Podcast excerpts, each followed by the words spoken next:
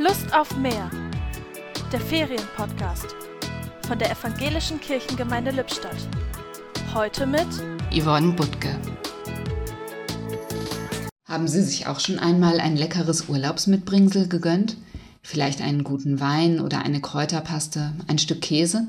Hm, wie köstlich hat das doch am Urlaubsort geschmeckt. Und dann zu Hause die Ernüchterung. Lecker ist es immer noch, aber trotzdem. Irgendwie schmeckt es anders, nicht so wie dort. Es muss also noch mehr dran sein als einfach nur dieses Lebensmittel. Die Atmosphäre, die Stimmung, die Gefühle, die Erlebnisse, all das ändert sich, wenn der Alltag uns wieder hat, und so schmeckt es dann auch, entweder nach Bedauern oder nach Erinnerung.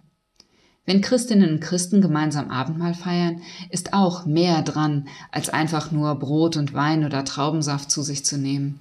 Es ist mehr als Erinnerung, mehr als ein Tun, was uns in uralter Zeit als Ritual an die Hand gegeben wurde. Gott selbst ist dann in unserer Mitte. Er ist das Brot, er ist der Wein, steht auf und geht, die Hoffnung wächst. Es segne euch der Herr, er lässt euch nicht allein. Es segne euch der Herr, er lässt euch nicht allein.